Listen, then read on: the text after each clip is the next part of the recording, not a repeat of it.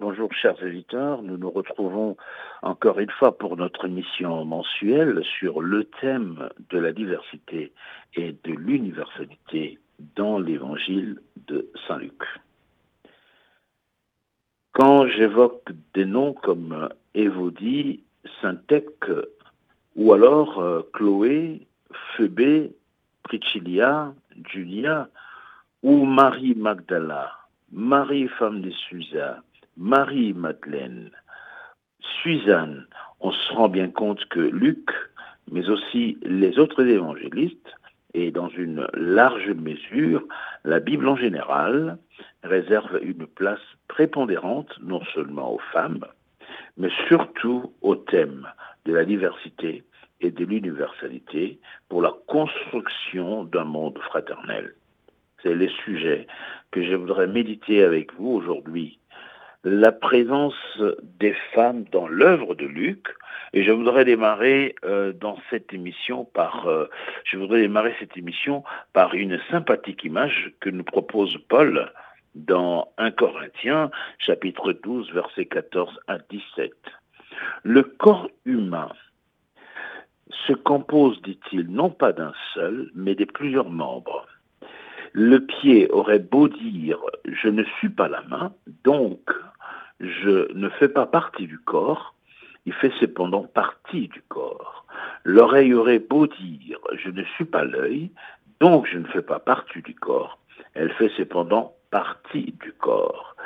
Si dans le corps il n'y a que les yeux, comment pourrait-on entendre? S'il n'y avait que les oreilles, comment pourrait-on sentir les odeurs? Fin des citations, 1 Corinthiens chapitre 12, versets 14 à 17. Nous pourrons euh, continuer la lecture si nous le voulons. C'est un très très beau texte qui nous parle de la diversité des membres du corps humain, qui est un modèle justement de la diversité de, des, des personnes qui constituent le corps qu'est l'Église. Alors une telle sympathique image exprime l'unité du corps et met en exergue le vivre ensemble avec l'apport que chacun des membres peut apporter au corps tout entier. Les femmes sont une belle part dans ce corps que nous constituons. Elles ont aussi une très belle part dans ce corps que nous constituons. Luc aborde cette question déjà dans son évangile en parlant du rôle qu'elles jouent dans le mystère de Jésus. Aussi, nous voulons faire voir dans cette émission la place que les femmes occupent dans l'œuvre de Luc et voir comment leur présence favorise la prise en compte de ce thème de la diversité dans notre Église. Alors je commence l'émission proprement dite par euh, rappeler l'importance de ce thème et surtout son actualité aujourd'hui dans notre Église et dans notre société. Le synode de l'Église qui vient de s'achever a largement traité de cette question et nous savons aussi que dans euh, sur toutes les antennes, euh, dans les différentes émissions télévision, radiophoniques, dans nos débats en famille, nous avons énormément euh, ce sujet, nous avons énormément des occasions d'aborder cette question sur euh, la place de la femme, euh, les traitements que la société réserve aux femmes. Bref, parler de la femme, c'est en même temps livrer un combat pour revaloriser sa personne et son statut. En ce sens, l'émission d'aujourd'hui se veut une contribution dans ce vaste sujet qui est en plus un défi un défi énorme pour l'homme d'aujourd'hui. Concrètement, je voudrais brosser, autant que faire se peut, un portrait de la situation sociale des femmes en Palestine, puis à Rome et finalement dans les communautés d'influence grecque, pour mieux comprendre l'importance que Jésus leur accorde dans son ministère. Je, ne voudrais pas faire vraiment une étude à proprement parler du monde socioculturel euh, de la Palestine, de Rome, de la Grèce antique, mais juste donner dégager quelques traits euh, majeurs de la conception que l'on avait sur la femme dans ce monde. pour mieux comprendre l'importance que Jésus lui accorde ou leur accorde dans son ministère. Alors, qu'est-ce qu'il faudrait dire par rapport à cela? Il est commun d'entendre que les religions sont misogynes. C'est ce qu'on dit toujours. On entend cela.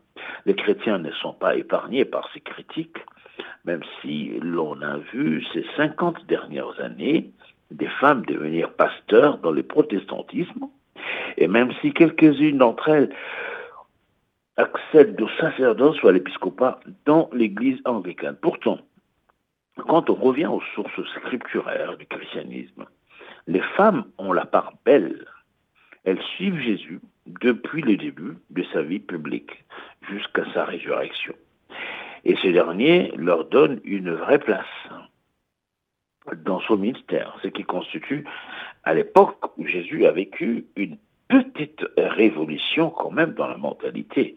Il y a, parce qu'il y a une volonté manifeste euh, qui est celle de ne pas marginaliser les femmes, de les laisser au bord de la route, mais plutôt de les intégrer dans euh, la mission même que Jésus avait, dans le ministère qu'il avait. Elles avaient donc un vrai rôle à jouer dans l'œuvre et dans le ministère de Jésus-Christ. Alors, première question que nous allons aborder dans cette émission est la suivante. Comment Luc décrit les femmes dans son évangile Alors, pour répondre à cette question, je voudrais d'abord faire une petite statistique.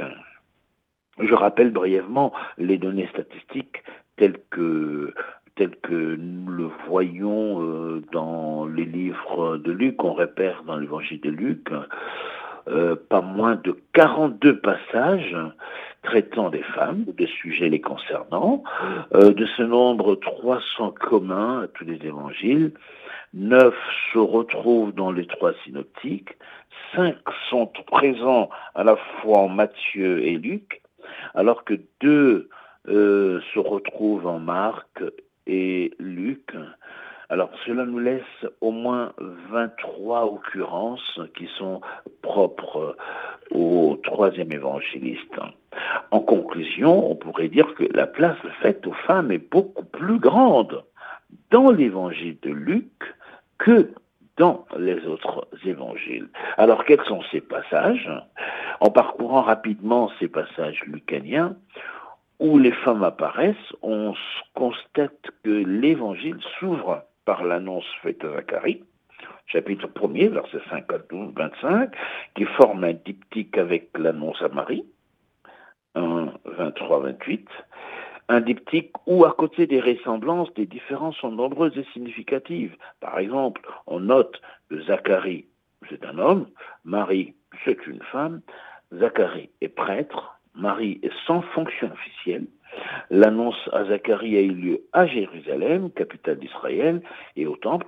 L'annonce à Marie a eu lieu à Nazareth, bourgade inconnue de Galilée, et dans sa maison. L'ange est envoyé à Zacharie à un moment solennel de la liturgie juive, le temps de la visite de l'ange à Marie, n'est indiqué que par rapport à la conception d'Élisabeth.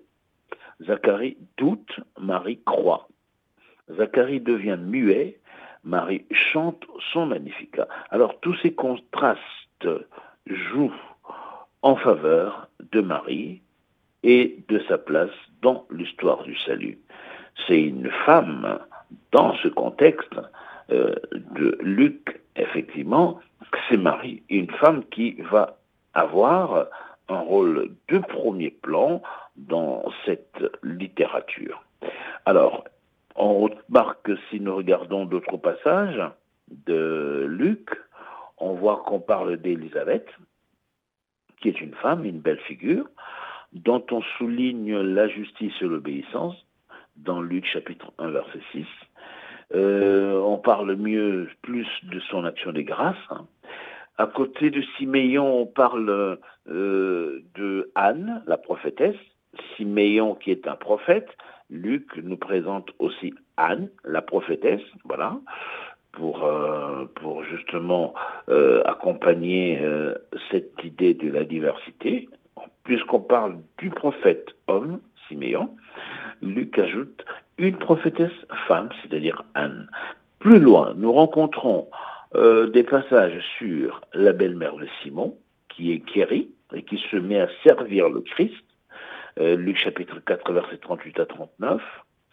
La veuve de Naïm, à qui Jésus a eu pitié et qui lui a rendu son fils unique, n'est-ce pas La pécheresse pardonnée et aimante, qui est un exemple de foi et d'amour, n'est-ce pas, au chapitre 7, versets 36 à 50. Luc signale aussi que des femmes suivaient Jésus avec les douze, les douze apôtres. On note euh, Marie, euh, dite euh, de Magdala, dont étaient sortis sept démons, on se rappelle bien dans l'Évangile, Jeanne, la femme de Souza, intendant d'Hérode, Suzanne et beaucoup d'autres qui les aidaient de leurs biens au chapitre 8, verset 1-3, que d'ailleurs les, les éditeurs de la Bible Tob intitulent justement ce passage comme étant euh, la compagnie féminine de Jésus-Christ. Alors, la femme avec l'hémorroïse, l'hémorroïse qui touche avec foi la frange du vêtement de Jésus et qui euh, est guérie et qui reçoit les mêmes paroles de consolation que la pécheresse. Ma fille, ta foi t'a sauvée, on va en paix, on se rappelle. Ça, c'est encore quelque chose que nous retrouvons dans l'Évangile. D'autre part, Jésus guérit aussi la petite fille de Jaïr, au chapitre 8, versets 49 à 56, et on parle de la femme courbée depuis huit ans et qui est redevenue droite et qui s'est mise à rendre gloire à Dieu, au chapitre 13.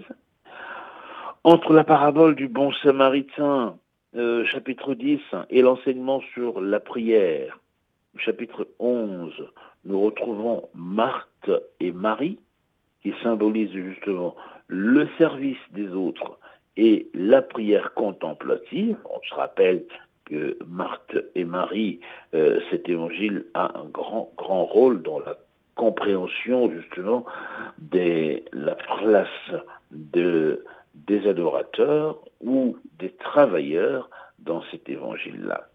Alors, nous, Jésus loue la veuve importune.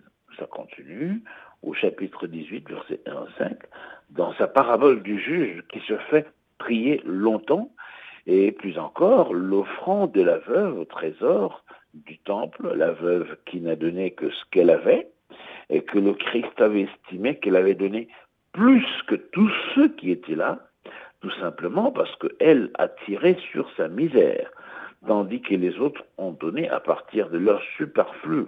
Donc cette femme, elle est aussi citée dans l'évangile de Luc. Alors, quand on regarde un peu plus long, chapitre 23, Luc parle de l'attitude compatissante des femmes sur le chemin de Calvaire, en rappelant que Jésus était suivi par une grande multitude de peuples, entre autres des femmes qui se frappaient la poitrine et qui se lamentaient sur lui. Voilà. Et dans sa souffrance, Jésus, à son tour, excusez-moi, a eu compassion des femmes et leur parle, fille de Jérusalem, on se rappelle sur la, le calvaire, hein, la route qui les conduit vers le mont Golgotha, il a fait une rencontre des femmes et il, et il leur a dit, fille euh, de Jérusalem, ne pleurez pas sur moi, mais pleurez plutôt sur vous-même et sur vos enfants au chapitre 23, versets 28 à 31. Luc note aussi la présence des femmes, euh, la présence des femmes auprès du crucifié, accompagnées depuis la Galilée qui, qui ont suivi Jésus-Christ. Elles regardèrent le tombeau et comment son corps avait été placé, puis elles s'en retournent et préparent aromates et parfums, et durant le sabbat, elles observèrent le repos selon le commandement, au chapitre 23, verset 26. Ce sont elles les premières qui, le premier jour de la semaine, du grand matin, vont au tombeau, chapitre 24, verset 1 à 3. Elles, les premières aussi, qui reçoivent et qui accueillent l'annonce de la résurrection, chapitre 24, versets 4 à 8, elles sont encore les premiers témoins de cette résurrection. Elles revirent du tombeau.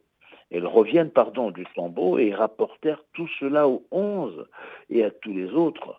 Voilà, c'était Marie de Magdala, Jeanne euh, et Marie de Jacques. Les autres compagnes les disaient aussi aux apôtres. Aux yeux donc de ceux-ci, ces paroles semblèrent un délire et ils ne croyèrent pas à ces femmes. Bon, on retrouve cela dans euh, Luc chapitre 24, verset 9 à 11. On note alors, après euh, tous ces passages où euh, l'on retrouve la présence des femmes dans l'évangile de Saint Luc, on note comme premier enseignement que beaucoup de ces passages sont propres à Luc. Il a particulièrement insisté sur la présence et sur le rôle des femmes dans la vie du Christ. Eh bien, celle-ci semble pour lui une réalité davantage féminine. On voit les femmes. Cette compagnie féminine de Jésus-Christ, eh ben, c'est euh, des personnes réelles, des personnes qui suivaient Jésus-Christ et qui étaient euh, euh, plus près de lui. Le deuxième enseignement à travers ces passages est que nous découvrons un certain nombre de traits plus ou moins communs qui appartiennent à l'image que Saint Luc se fait de la femme dans la communauté présente. On va noter tous ces traits, mais surtout euh, tout cela, euh, ces traits plus ou moins communs qui appartiennent euh, aux femmes telles que elles sont détruites dans la communauté de Saint-Luc. Alors, parmi ces traits, on note quoi? On note euh, euh, quelques traits euh, caractéristiques des femmes de Luc. Parmi les traits spirituels, hein, là je voudrais parler des traits spirituels qu'on note, qu'on voit chez les femmes qui sont citées dans l'évangile de Luc, on note d'abord la foi on retrouve quelquefois qui illustrent cela, qui témoignent de leur foi. Dans l'évangile de Luc, il y a Marie de Nazareth, la pécheresse euh, pardonnée, il y a l'hémorroïse, il y a Marie, il y la sœur de Marthe, il y a les femmes au matin de Pâques, et cette foi est liée à l'amour chez la pécheresse pardonnée, et chez Anne et chez Marie, sœur de Marthe. Alors on retrouve un autre trait spirituel, c'est l'action de grâce et la louange qu'on retrouve chez Élisabeth, la Vierge Marie, euh, la femme euh, courbée. Alors, on retrouve un autre trait, c'est la virginité. La virginité ben, qui est euh, principalement une caractéristique, je veux dire, propre à Marie. Alors, nous avons aussi le service le service, la réalité du service est mentionnée plusieurs fois. On voit la belle-mère de Simon qui est guérie et qui se met tout de suite à servir les apôtres et Jésus qui était là. Alors nous avons aussi euh, parmi les services, nous avons les deux sœurs, Marthe et Marie, mais aussi les femmes qui suivaient Jésus-Christ euh, dans l'évangile de Saint Luc au chapitre 8. Il y a le trait sur la générosité, la générosité est louée dans l'entourage féminin de Jésus-Christ, au chapitre 8, verset 3. Et chez la pauvre veuve, on retrouve par ailleurs la compassion, euh, qui semble aussi pour Luc une attitude particulièrement féminine. Les femmes sur le chemin du calvaire, à la croix, à la sépulture, la veuve de Naïm, voilà, tout cela on retrouve, il y a quelque chose qui unit ces femmes, qui caractérise ces femmes, c'est justement la compassion. Enfin, les femmes jouent un rôle important dans Luc par la parole, à travers la parole qu'elles donnent. Il y a Élisabeth qui parle dans l'Esprit Saint, Marie qui proclame son cantique du Magnificat, Anne est appelée prophétesse, elle célèbre Dieu et pardonne l'enfant à tous ceux qui attendent la libération de Jésus, et surtout les femmes témoins de la résurrection, et qui réalisent ainsi en plénitude ce qu'annonçait Anne. À travers ces attitudes et ces offices remplis par les femmes dans la communauté du salut, on peut dire que salut que nous suggère pour elles différents charismes et différents ministères. Un fait, en tout cas, est à souligner, c'est que Luc ne loue jamais les femmes pour la manière dont elles accomplissent leur rôle d'épouse et de mère, ou tout simplement leur tâche domestique. Mais Luc euh, veut mettre en exergue euh, la manière dont elles écoutent le Christ, la parole de Dieu, et la manière dont elles pratiquent la parole de Dieu. Si Luc a donné une telle place aux femmes dans son évangile, ce n'est pas sans doute pas par rapport au fait euh, qu'ils ont euh, euh, servi, tout simplement, sur un plan tout à fait matériel, mais c'est parce que elles ont servi sur le plan spirituel. Prenons le cas des maris, n'est-ce pas, qui est béni entre toutes les femmes.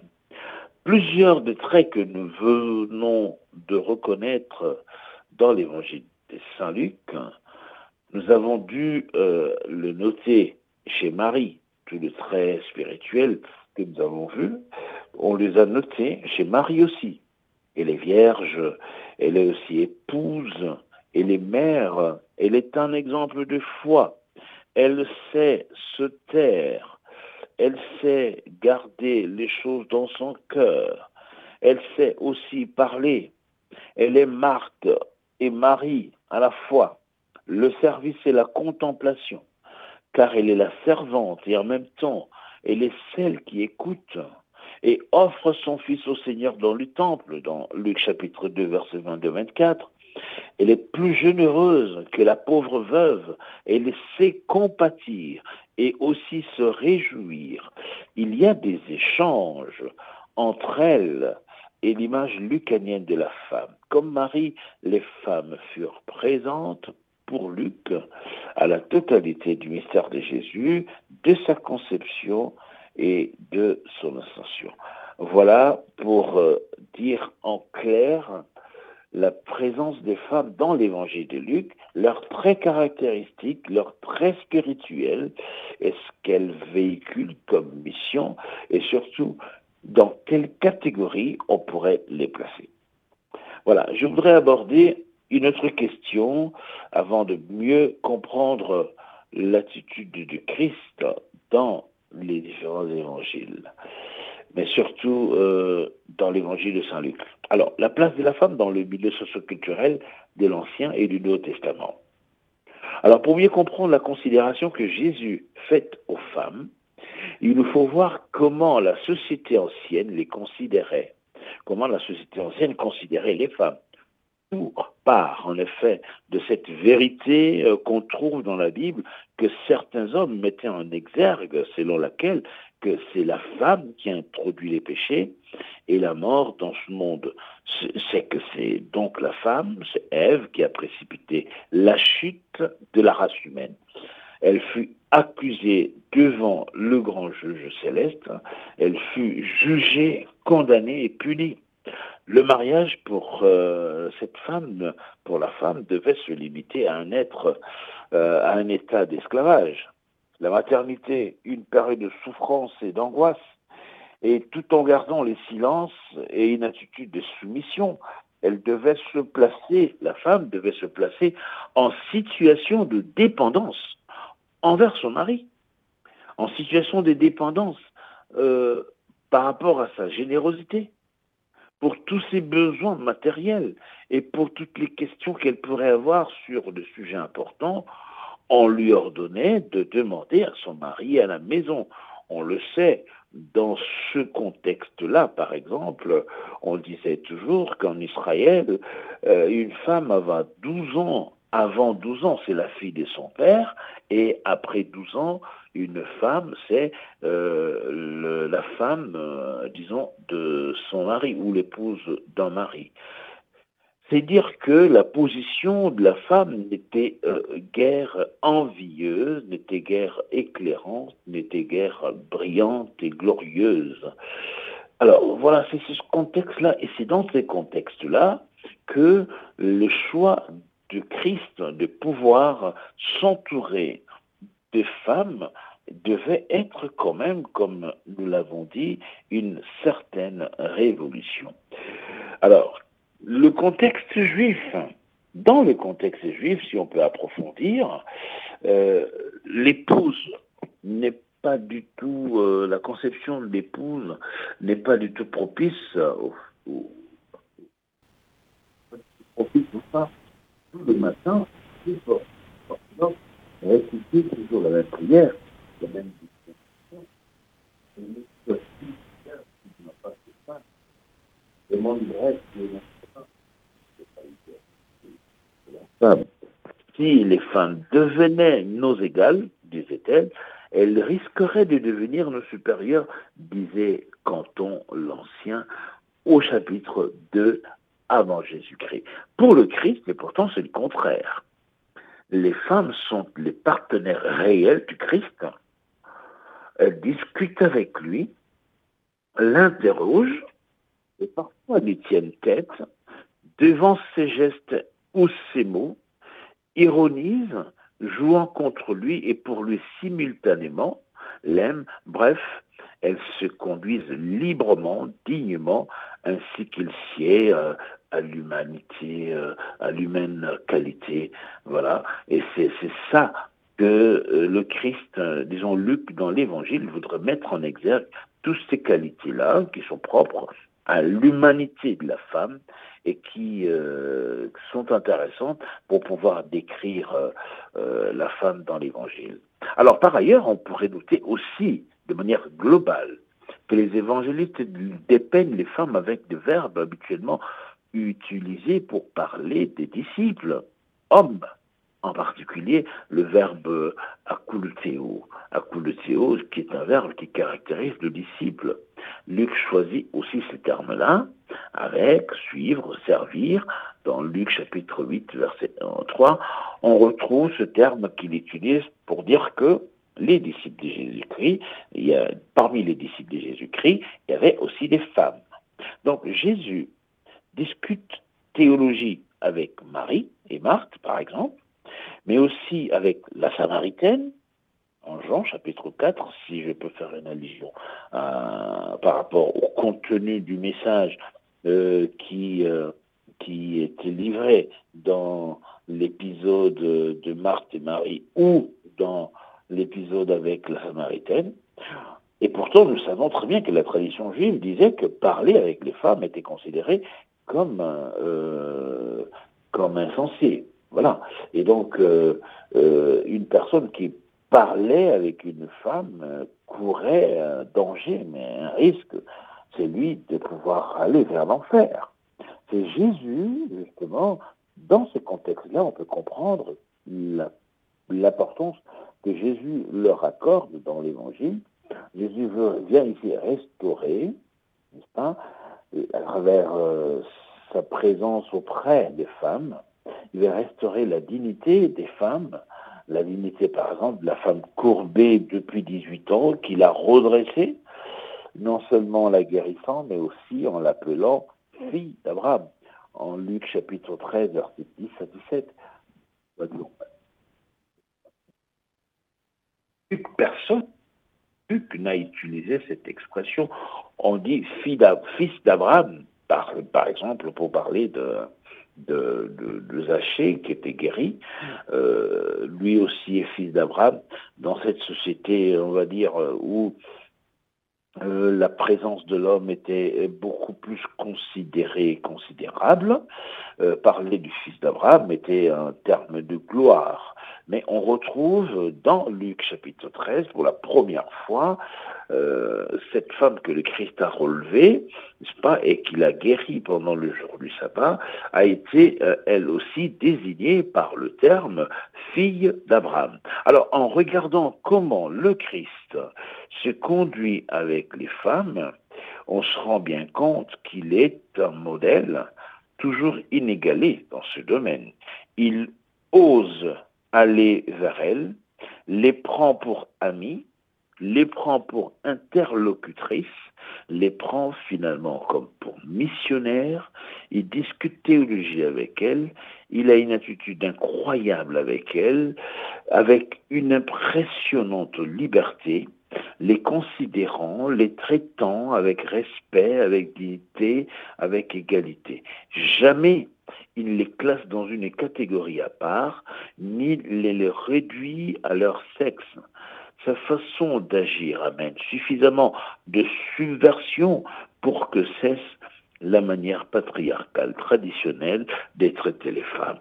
Jésus inaugure, avec cette présence des femmes dans son ministère, il inaugure une nouvelle ère, son comportement ressemblant à des prémices de ce qui aurait pu advenir, de ce qu'il aurait, de ce qu'il fait, de ce qu'il dit, son racine dans la volonté de son Père. Il assume cette égalité voulue dès les commencements, ce qui euh, situe, ce qui se situe à l'opposé des mœurs hein, de son époque. Il a abrogé les structures hiérarchiques abusives qui sont les conséquences de la chute, parce qu'il discerne que ce sont les résultats de la désobéissance humaine et non le respect créationnel de Dieu. Sa manière de faire elle-même est libératrice, mais aussi révolutionnaire. Il est donc audacieux sans être un agitateur politique. Alors, selon une théologienne désormais en Christ, toutes les femmes, toutes les formes d'inimitié, de rivalité, de violence sont surmontées, de sorte qu'une paraphrase légitime de ces mots pauliniens pourrait s'annoncer comme suit. Désormais, dans le Christ, il y a enfin l'homme et la femme. Le Christ vient inaugurer ici une ère nouvelle pour les femmes, non pas parce qu'il était féministe avant l'heure, mais pour amorcer particulièrement, euh, pour dire, euh, je, me reprends, le Christ vient inaugurer une ère nouvelle pour les femmes, non pas parce qu'il était féministe avant l'heure, ou par amour particulier pour les femmes, mais parce que c'est véritablement une nouvelle création qu'il a incarnée et qu'il a annoncée et qu'il a réalisée le matin de Pâques cette nouvelle création est celle d'un ordre nouveau où les relations sont définitivement non plus déterminées par des structures sociales, un statut, une apparence, un genre, mais aussi par une vocation commune, celle d'enfant de Dieu, utilisée euh, auparavant. Alors Jésus, Jésus pardon, ne les réduit pas ne réduit pas les femmes au rôle de mère, c'est ce que nous devons comprendre. Pour lui, la femme ne se réduit pas à un corps ni à une fonction. Elle n'est pas que poitrine et entrailles, si on peut le dire. Jésus, Jésus pardon, choisit une femme comme premier témoin de sa résurrection à une époque où les témoignages féminins ne sont pas reçus, ne sont pas reconnus comme valables.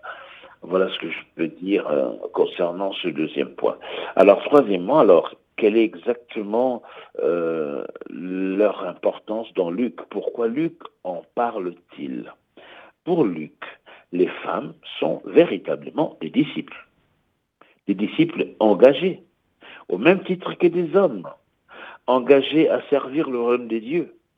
Cette pratique de Jésus est un signe, et annonce les futures communautés ecclésiales intégrées où les hommes et les femmes étaient appelés à servir dans la diversité des charismes. Il y a quatre textes dans Luc qui mettent en, en scène les femmes disciples. Nous avons le premier texte, c'est les femmes qui suivaient Jésus dans Luc 8, 1 à 3, la compagnie féminine de Jésus. Deuxièmement, nous avons les femmes témoins de la crucifixion dans Luc 23. Les femmes au tombeau, Luc 23, 5, 24 à 11. La visite de Jésus chez Marthe et Marie, Luc 10, 38 à 42. Ce sont ces quatre textes principalement qui euh, mettent en exergue euh, la diversité des charismes qu'on retrouve dans euh, les femmes dans le livre de Saint Luc. Et les femmes y étaient, comme en témoigne notre péricope, étaient, euh, je, prendrai justement dans ces quatre péricopes qui sont cités, je ne lirai que la première partie, euh, Luc chapitre, euh, Luc chapitre 23, euh, verset 49, on peut lire, les femmes qui suivaient Jésus depuis la Galilée, Luc les présente donc lors de la crucifixion comme ayant accompagné Jésus non seulement en Galilée mais aussi durant son voyage vers Jérusalem et donc dans la portion inévitablement itinérante de sa mission. Au-delà des us et coutumes, l'épisode évoque une dynamique socioculturelle connue à l'époque où la très grande majorité des auteurs consultés y voient effectivement l'indice que le mouvement de Jésus était financièrement soutenu par les femmes ayant certains moyens qu'elles accompagnaient ou non le groupe du ministère.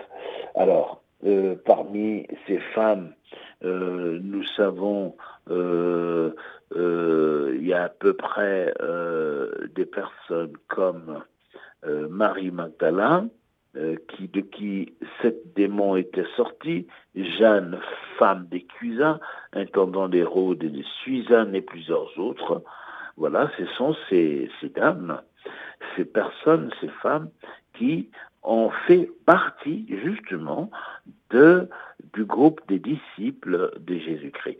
Alors, on pourrait aussi dire que ces femmes qui sont citées, par exemple, dans l'évangile de Saint Luc, pour la plupart, surtout dans l'épisode, euh, disons, chapitre 8, versets 1 à 3, quand on parle de la compagnie féminine de Jésus, on pourrait dire que ces femmes-là étaient aussi quand même, elles cheminaient avec Jésus et les douze. Leur rôle au sein du groupe est moins évident qu'il n'y paraît à première vue. C'est ce rôle qu'il faut exploiter afin de discerner comment Luc conçoit les femmes disciples. Leur rapport au mouvement de Jésus, n'est-ce pas, détermine aussi leur statut dans l'Église primitive. À mon avis, ces femmes s'occupaient aussi, principalement pour euh, les femmes de, dans Luc chapitre 8, elles s'occupaient aussi de l'aspect matériel. Parce que quand nous lisons euh, dans cette partie-là, on dira que euh, il y avait des femmes qui s'occupaient de l'aspect matériel. Hein, ils supportaient les apôtres et le Christ avec leurs ressources. On pourra voir cela aussi dans le livre euh, des actes apôtres et euh, dans les premières communautés euh, que Saint Paul a créées justement. il y a aussi cet aspect des choses qu'on retrouve là-dedans.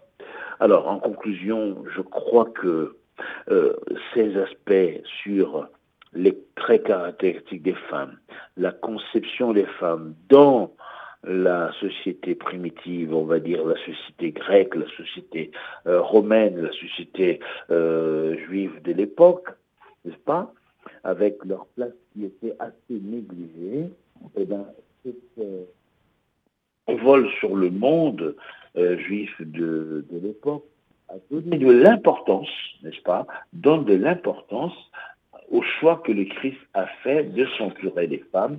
Il les a valorisées, il les a utilisés, il les a considérés non pas en fonction des, de, leur, euh, de, leur statut, mais plutôt en fonction de leur cœur, et non pas le corps, car elles sont considérées, au même titre que les hommes, comme des disciples. Alors, en conclusion, qu'est-ce déjà présent le thème de la diversité le thème de la euh, diversité et l'universalité dans Luc est très très présent dans l'évangile de Saint Luc à travers justement l'évocation euh, des femmes.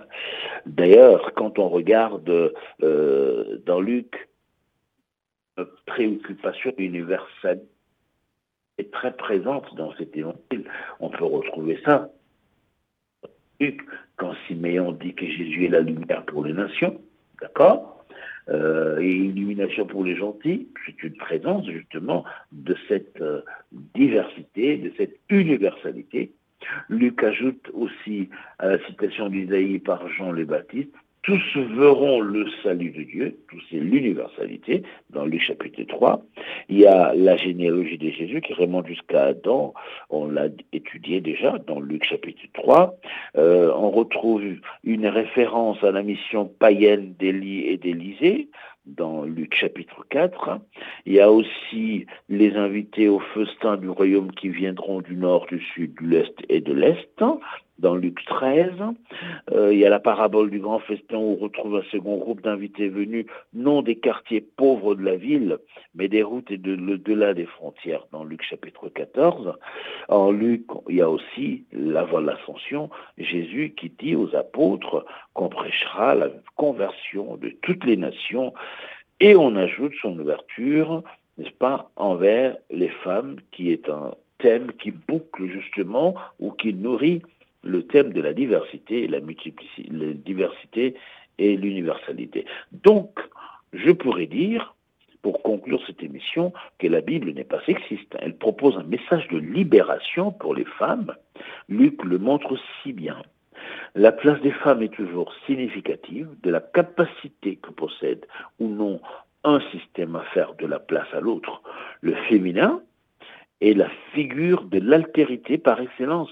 Il est le genre qui interroge la norme et qui pose la question qui menace tous les dogmes.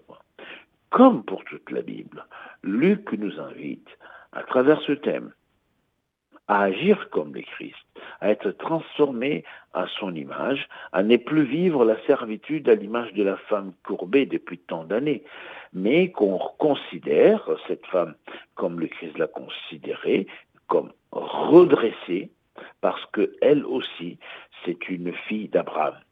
Hommes et femmes, il nous invite à avancer ensemble dans cette voie, assurer de notre identité, de notre liberté en Christ. L'Église, euh, comme la société d'aujourd'hui, euh, doit euh, justement accorder une place grande aux femmes elle est en phase d'éducation, d'une réadaptation très lente et très progressive. Mais je crois que si nous continuons à faire des réflexions euh, comme celles que nous faisons aujourd'hui à travers cette émission, eh bien, je crois que la femme sera considérée à sa juste valeur comme euh, un disciple, comme l'a été Marie, comme l'ont été toutes ces femmes qui ont suivi Jésus-Christ. Je crois qu'avec cette émission, nous voyons cette portée euh, sur euh, cette portée universaliste à travers la femme, mais aussi cette diversité à travers euh, la multiplicité des charismes, des statuts que le Seigneur confie à chacun de nous, hommes et femmes, appelés à pouvoir bâtir un monde nouveau. Je vous fixe rendez-vous la fois prochaine pour un autre thème sur la diversité et l'universalité dans l'évangile de Saint Luc. On prendra un autre verset que nous allons décortiquer avec vous. Je vous souhaite déjà une bonne fête de Noël et aussi, pourquoi pas, dans 5-6 jours, ça sera la nouvelle année. Joyeux Noël, mais aussi bonne année à vous tous et à vos familles. Je vous remercie et à la prochaine.